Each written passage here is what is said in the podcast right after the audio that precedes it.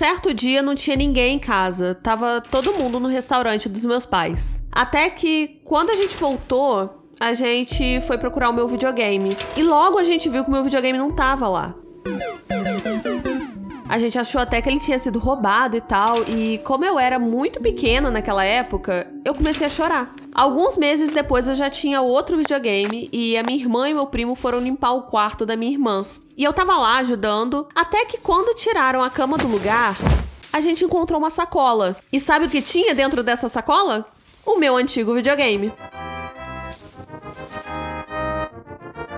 Os jogos estavam todos lá. Só tava faltando algumas peças do console. Esse foi o primeiro relato de roubo aqui em casa. As coisas sempre estão sumindo daqui e a gente até tava achando que era alguém roubando, mas essas coisas sempre aparecem de novo em lugares completamente ridículos. E na maioria das vezes, esses objetos acabam aparecendo embaixo da cama de alguém. Essa história foi enviada por um inscrito nosso, que é bastante presente aqui na Terra do Medo, e é um mega. Ele tem 13 anos e é de Santa Catarina. Ele mandou essa história pra gente pelo Discord, e se você quiser mandar pra gente a sua história, a gente vai gostar muito. Gente, assim que eu li essa história, eu só tive uma certeza. Ou é duende, ou é gnomo, ou é o próprio Saci. eu também tô achando, tá? Tava aqui quietinho ouvindo a história, gente. Oi, Vitor! Oi! gente, eu também pensei, é, é o Saci. Por isso que a gente trouxe. A gente achou tão interessante esse fato de estar tá escondido e depois aparecer. Hum, tem cara de Saci isso, tem hein? Tem cara de Saci, cara de duende. Fica tranquilo, Mega, que eu acho que não é fantasma, não. Acho que é só um ser mítico querendo tirar uma com a sua cara. Pois é, é um Saci brincalhão.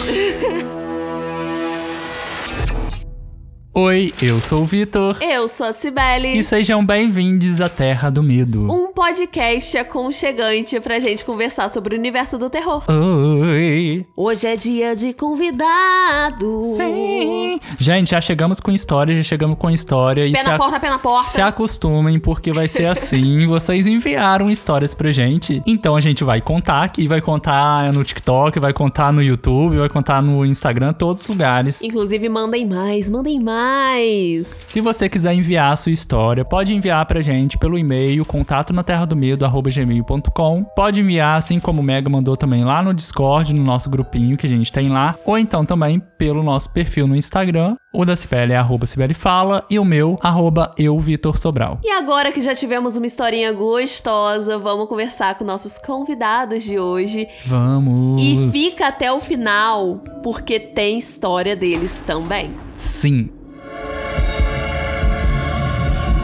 Hoje a gente tá aqui com o pessoal da Trilha do Medo. Eles já participaram do nosso podcast também. Pois né? é. Já estiveram aqui na primeira temporada, olha só. Então, se apresentem, meninos. Assim, vocês já estiveram aqui, mas para quem tá chegando agora. Tá atrasado, né? Tá bem atrasado. Tá atrasado, tá errado, gente. Voltem não sei quantas vezes, porque foi lá no início do podcast. foi. Foi na primeira temporada. Caso você tenha amnésia, eu sou o Neto. E eu sou o Júnior. e a gente é da Trilha do Medo. Isso. Viemos aqui de novo na Terra do Medo. Visitar. Participar, né? Uhum. Do podcast. Tô muito nervoso. Eu fico escutando. e querendo participar. Nossa, eu queria muito participar de novo. Eu querendo Nossa, me convidar. Que... Aí, o quê? Não posso falar, não posso comentar. Dado, né? É que eu sou fã. Olha. Eu acho que eu tá é certo e acho que tem que se convidar sim. Sim, eu também quero participar lá do podcast da trilha, porque agora a trilha tá com podcast, também estou escutando. A gente Sim, já gente, me convidando aqui. E já entrou em ato. É, tá, tá pausado só um pouquinho, porque tá muito difícil de produzir. Ai, gente, mas assim, tá muito bom o podcast, sabe? Obrigado. Então, se vocês forem continuar, eu super apoio, porque eu tô gostando muito. Eu adorei o episódio de Creepypasta. Eu também, gostei muito. Morri de medo. ah, obrigado, gente. E para começar, a gente sempre pergunta aqui pro convidado quem é você na Terra do Medo? Como que vocês entraram para esse universo do terror? E eu queria perguntar para vocês qual foi o filme que marcou vocês, que realmente fez vocês gostarem desse gênero? Bom, quem sou eu na Terra do Medo? Eu sou uma pessoa que era medrosa, Ainda mas é de repente, um eu não sei, foi de repente que eu entrei nesse mundo.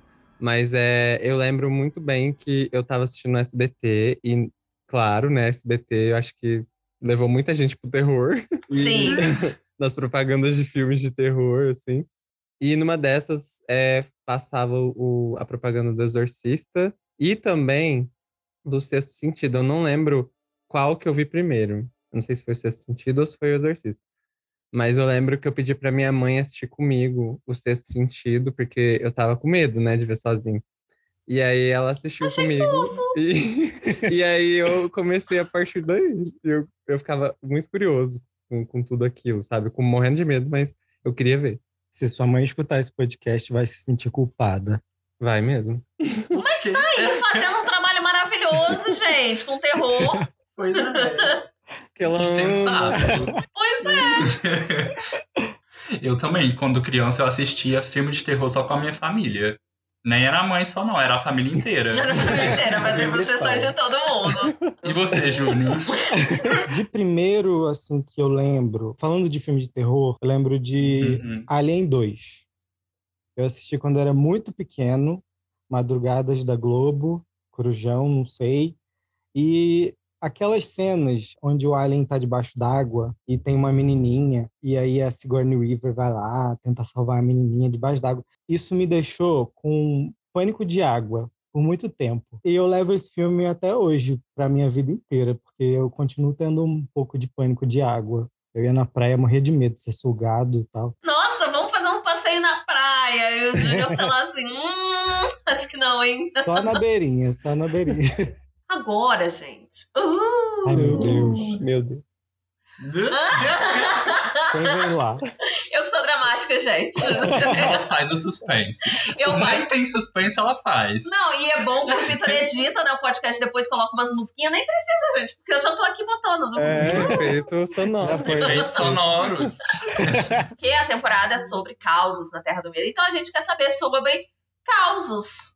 Causos sobrenaturais, situações assustadoras, ETs, fantasmas, momentos sombrios. Conte pra gente. Não, já vou preparar o pessoal que está escutando aqui. Isso aconteceu comigo. Eu não minto. Eu não sou mentiroso, tá? Eu já falo isso porque tem gente que fala assim: ah, mas isso aí é palhaçada porque ele gosta de terror, então tem que atrair o público. Não, eu não faço isso. Eu, go eu gosto de verdades. Então, estava eu lá é, em cima da, da casa, da minha casa, no Rio de Janeiro, que era uma laje. O povo lá mora, né? Em casa tem laje. E eu fui lá, ficar olhando para o céu, porque eu gostava de ficar olhando, fazendo alguma coisa, mexendo no celular, deitado na cadeira de praia, olhando para o céu. E ainda era dia, eu olhei assim entre as nuvens e tinha um pontinho, gente, um pontinho preto, parado no meio da, do céu, assim.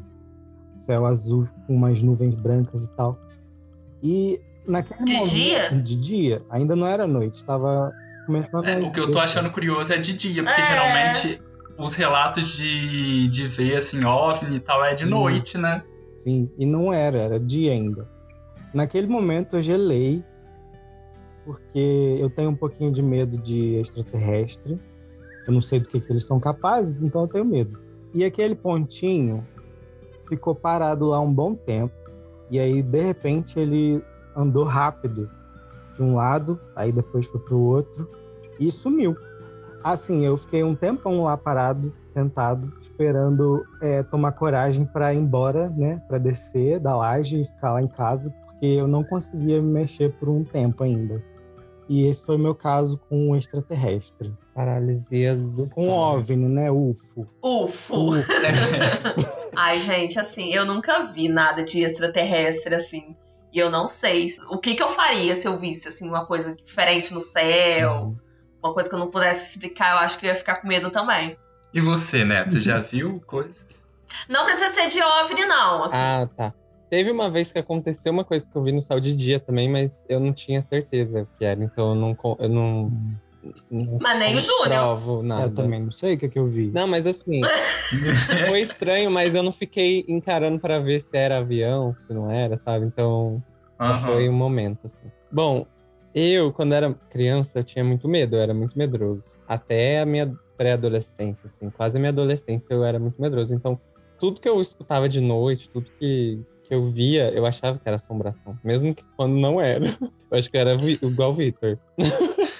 Gente, eu, eu sou assim até Ainda é hoje. assim.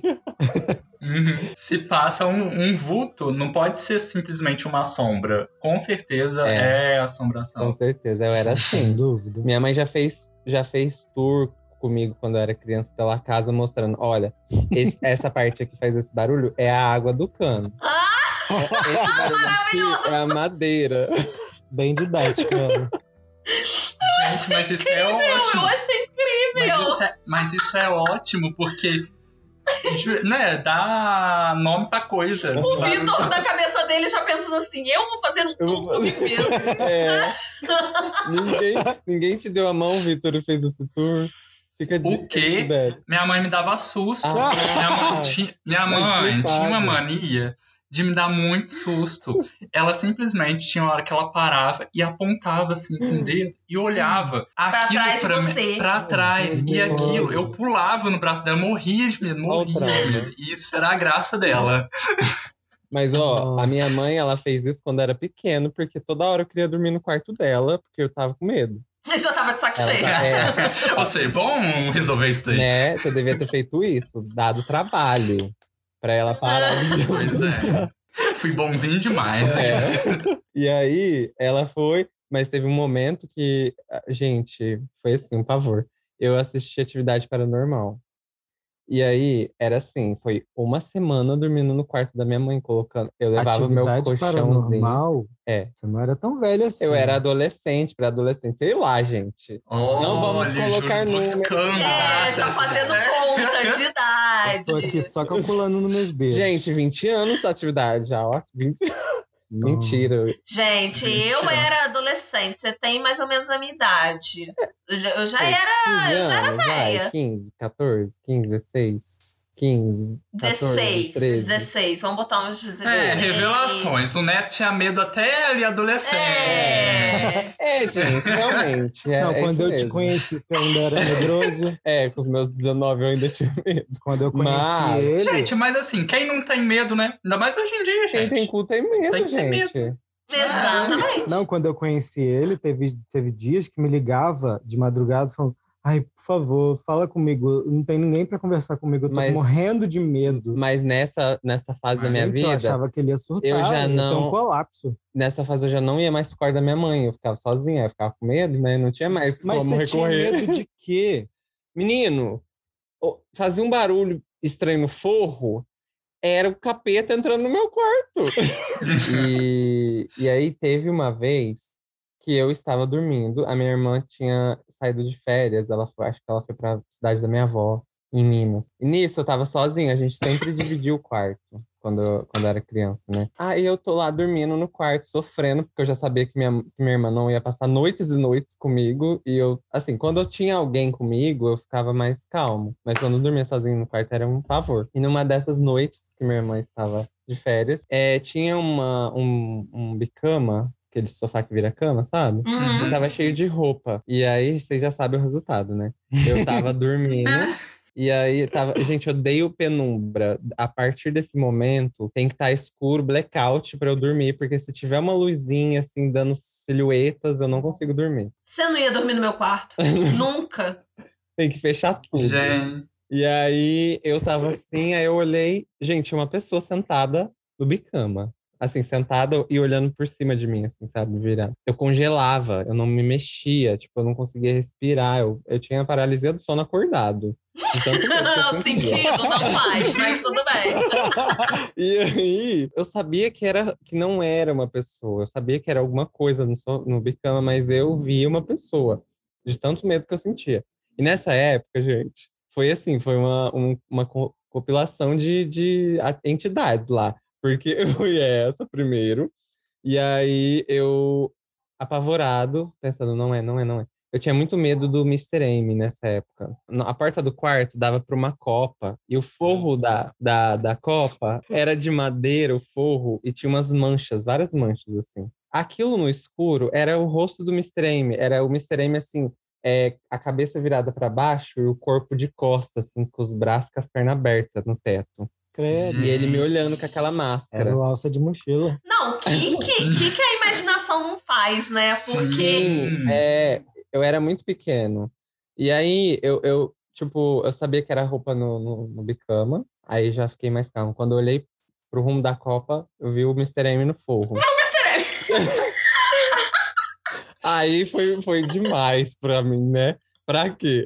Mas, gente, eu sei que isso era, minha, era meu medo criando tudo isso na minha cabeça. Aham. E aí eu comecei, gente, a gritar minha mãe desesperadamente, de madrugada. Gritar de desespero.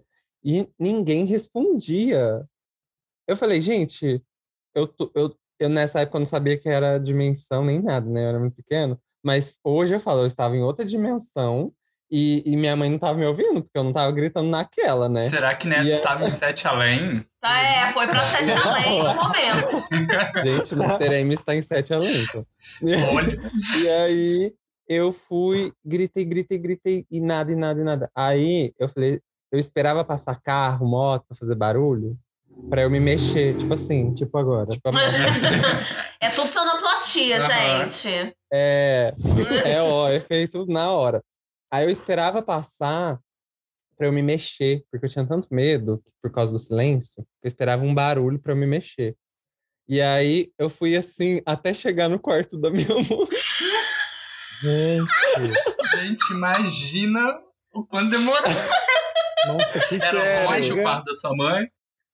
Não. Não, não era muito. Não, não era desse jeito aqui. Ah, era tá, totalmente diferente a casa.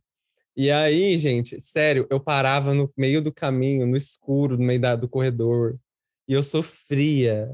Porque eu esperava um barulho pra eu andar. Você ia Brincando de estátua, então, né? É. E aí eu cheguei no quarto da minha sofre. mãe, parei na porta e fiquei chamando ela, chamando ela, chamando ela. Baixinho assim, né? Pra ela não brigar comigo. aí ela deu um grito. Porque ela me viu na porta. De madrugada. E ela, menino, que que é isso? Porque, gente, eu fiquei um tempão parado na porta. Gente, por isso que eu tenho medo de criança, tá vendo? Dessa vez ela não deixou dormir no quarto dela. Aí ela falou, Mas não. depois do susto que você deu nela. É, É, eu com nada. ódio. E aí eu fui pro meu quarto sofrendo, gente, sofrendo, porque eu- foi demorado pra chegar lá no quarto dela, né? E aí eu voltei pro meu quarto. Tô tentando imaginar a cena do Neto indo e parando está, estátua de.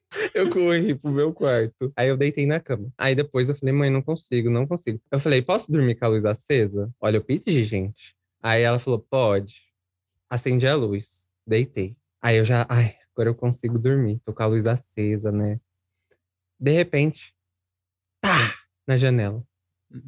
Aí eu congelei de novo. Gente, eu congelava. Vocês não têm eu congelava. E eu, meu Deus, o que que é isso? E aí, de repente, tá, tá, de novo na janela. E a janela era de alumínio, sei lá, sei lá que material, fazia um barulho muito alto. E eu comecei a gritar minha mãe, gritar minha mãe. Gente, Aí- que criança Ela não teve papai, gente. Não, essa foi uma das piores noites da minha vida. Aí eu gritei minha mãe, minha mãe. Ai, não, Neto, deve ser besouro tentando entrar porque você acendeu a luz. Gente, Ah, mas pode ser. Nossa, mas sentido, né? É. Vocês não viram os besouros aqui de Barretos. que bom que eu não vi os besouros, porque eu morro de medo. Nessa época a gente era muito besouro. E aí eu deitei com a cabeça, porque a janela era do lado da, da cama, da onde eu ficava deitado com a cabeça. Aí eu deitei pro outro lado e continuava o barulho, Se continuava o barulho. lá na minha cidade, não pode fazer assim. Deita. É. Como senão assim? você chama a morte. Eu não, Ai, não gente. pode deitar é com, com a Com cabeça a pra cabeça porta. virada pra porta. É, eu Mas tava. foi isso, é, né? Aí eu virei pro lado da Ah, porta. então, é, eu Ó. também já ouvi Gente, isso. imagina se eu, criança, se eu soubesse disso, eu eu ia morrer naquela entregar. noite. Eu acho que você ia Eu se ia entregar e falar assim: ah, me pega. não precisa de Me viver, não. pega. Só levantar e Não tá fazendo levar. questão, não. Foi, gente, é muito, né, pra uma noite só. Aí deitei pro lado da, da- longe da janela, o barulho continuou. Eu gritei minha mãe. Aí ela falou a seguinte frase, gente: Neto, ajoelha e ora. Ela falou isso pra mim. E foi isso que eu fiz, gente. Eu ajoelhei, orei, pedi, meu Deus do céu, que eu consiga dormir. foi só isso que eu pedi, gente. Não queria muita coisa, né? É aquele Não. meme: Oi, Deus, sou eu de novo. Gente, eu orei, deitei na cama e dormi na mesma hora. E a partir dessa noite, eu nunca mais deixei de orar. Eu, eu tô- toda noite eu ajoelho e oro Até antes hoje. de dormir até hoje. Nem Deus tava aguentando mais. Tava olhando Gente, meu Deus, desse menino dorme, pelo amor de mim. E foi isso que aconteceu comigo. Ai. Mas você continua tendo esses ápices de medo, né? Ano passado você viu o Pennywise Eu vi, gente, Pennywise. no quarto.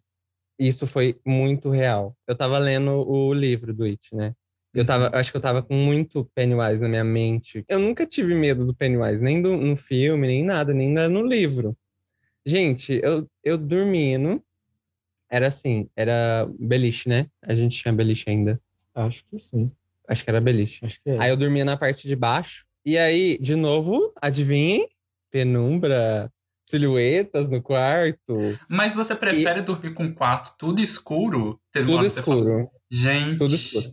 Porque aí eu não, não, não dá pra mim ver, sabe? Não, não vai não, ter eu entendi a coisinha. lógica. Só que o me- você não tem medo de escuro, de tudo escuro? Não, não, porque aí Ah. eu, se tiver alguma coisa eu não vou ver e vai ficar lá e eu não vou saber se tem ou Não não. gosta de saber que tem alguma É. coisa. Se tiver, faz a festa aí, me deixa em paz, tá? Sem barulho, por favor, assim. também. Sem barulho, Sem barulho. silêncio, todo mundo tranquilo. Eu aqui, você aí.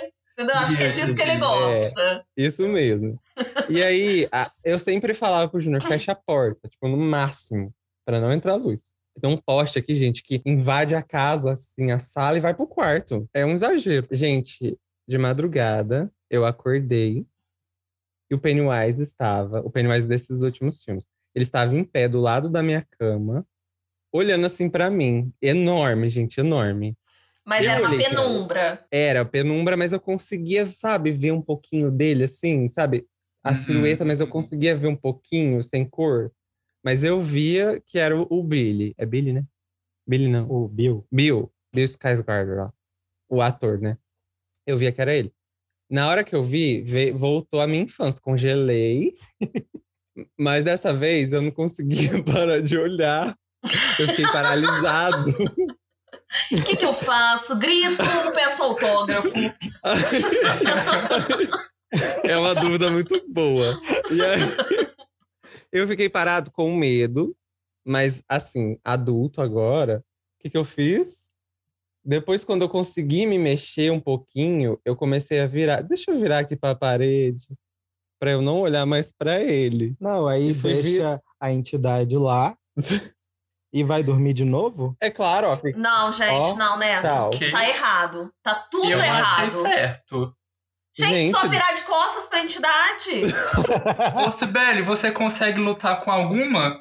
Eu viraria. Vitor! Não, não faz sentido. Tô discordando dessa situação. Gente, eu levantaria, acenderia a luz, que era pra Não, entidade ficar então. também no, no claro. Mas eu entendo isso que o Neto fala, tipo assim, de ficar Gente. estático, né? Porque Aham. quando você tá com medo, não tem como. Eu não conseguia me mexer. E aí, o máximo que eu consegui foi assim, ó, virar devagarzinho pro lado da parede. Aí eu fiz isso e fui puxando o lençol assim, ó. É porque, é porque o lençol é o escudo, É o escudo, com certeza. Com certeza. E aí que eu, eu fiz isso, virei pra parede. Todo e dormi. E dormi. E na época tava um pouco calor. Tava, é, tava calor, por o lençol. Gente, não consigo. Aí, gente, eu dormi, acordei e ainda estava escuro de novo. Mas Só que dessa o vez. menino tava lá? O menino, Não, o como é menino que é verdade mais com o menino grande lá. É, eu, aí, nisso que eu acordei, eu estava virado pra parede. Aí eu fui virando devagarzinho pra trás, morrendo de medo. Aí eu vi, eu, ai não, meu Deus, ainda tá de noite. O que que eu fiz? Peguei meu celular lentamente, acendi a lanterna e fui olhando os cantos, tudo assim da, do quarto com a, com a lanterna. E não tinha nada. Aí eu, graças a Deus, ele foi embora. Você olhou embaixo da cama? Não, embaixo da cama não. Ai, Aí é demais. Aí é, aí é demais. Então, Aí era já que é procurar. Não, é. Deixa eu ver se eu tô na defesa aqui ainda. Só isso, não É, atacá-lo. Você ainda foi corajoso de ir com lanterna. Eu Fui. iria com lanterna, Sim, não. mas eu fui, gente, com muita coragem. Aí eu olhei e falei, não, eu, eu tava dormindo, não foi, foi coisa da minha cabeça, eu sonhei. Viagem astral, sem querer aqui, vi o Pennywise. E aí foi isso, gente. Aí amanheceu, contei pro Júnior Júnior, estou morrendo de medo de Pennywise a partir de agora. Estamos no mês do Halloween, nosso mês favorito. Né? A gente adora. Uhum, A trilha que o certeza. diga, gente. Halloween é, é o mês que eles mais trabalham, assim. E, aproveitando que a gente tá no mês do, do Halloween, indica, eu quero cada um indicando um filme pra assistir no dia do Halloween, assim. Posso indicar primeiro? Você vai indicar o meu, certeza. ah, não! O Júnior espera. Indica outro. O meu é Trick or Treat. ah, não! Eu vou falar o nome em português e vai valer é o meu. Contos dos Dias das Bruxas. Hum, Conto do Dia das Bruxas. Conto, contos. Contos São vários do contos. Dia das Bruxas. Isso. Nossa, gente, é maravilhoso. Típico pro Halloween, Esse é o filme regra de Halloween. com certeza. Ah, sim, gente, ó.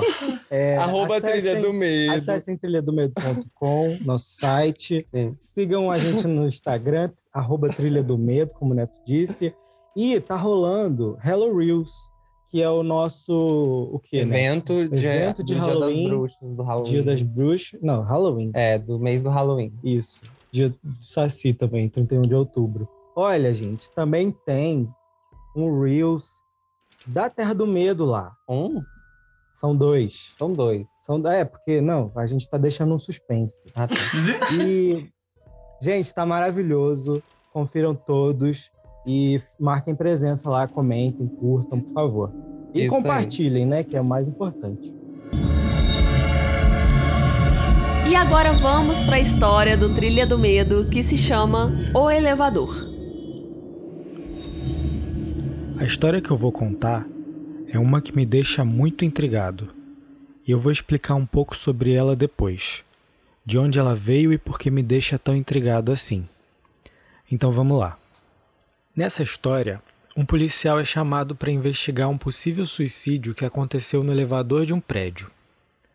No vídeo da câmera de segurança do elevador, um jovem rapaz aparenta estar desorientado.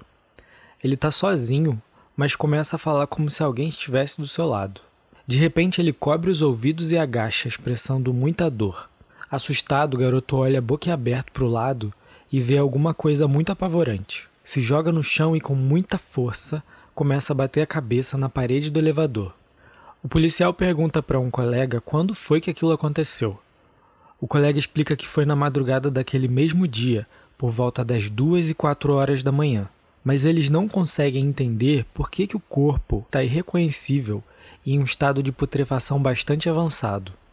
O corpo do garoto ficou sentado no chão do elevador, apoiado na parede próxima do painel de botões dos andares. Nele, as roupas estão apodrecidas e se desfazendo, revelando os ossos cobertos por carne e pele seca. Ao sair do prédio, um investigador aparece e entrega ao policial uma folha de papel com uma postagem de um fórum impressa, dizendo que o garoto havia feito aquela publicação na internet. Na postagem, o policial vê uma foto do elevador e informações sobre algo que o rapaz pretendia fazer lá e aparentemente algumas instruções a serem seguidas. Intrigado, ele dobra o papel e guarda no seu bolso para analisar com mais calma na delegacia. Naquela noite, depois das duas horas da madrugada, o policial retorna ao prédio e examina o elevador por si mesmo. Sozinho, ele entra no elevador, olha em volta e as portas se fecham. Então ele pega o papel no bolso e observa as instruções. Pressione os botões 2, 4, 6, 7 com as duas mãos. Mesmo com um olhar descrente, ele obedece às instruções e aperta os botões 2, 7, 4, 6. E ele continua lendo. Quando as luzes dos botões se apagarem, é sinal de que a viagem está acontecendo. Ele passa pelo segundo e décimo andar, quarto e sexto andar. Agora você precisa passar pelos seguintes andares, um de cada vez: 2, 10, 4 e 6. Ele obedece e pressiona novamente o botão do segundo andar. O elevador anuncia que está subindo. Chega no segundo andar e as portas se abrem. Sem sair do lugar, o policial olha lá fora e examina a área. A voz do elevador alerta: portas fechando. Ao se fecharem, ele pressiona o botão do décimo andar.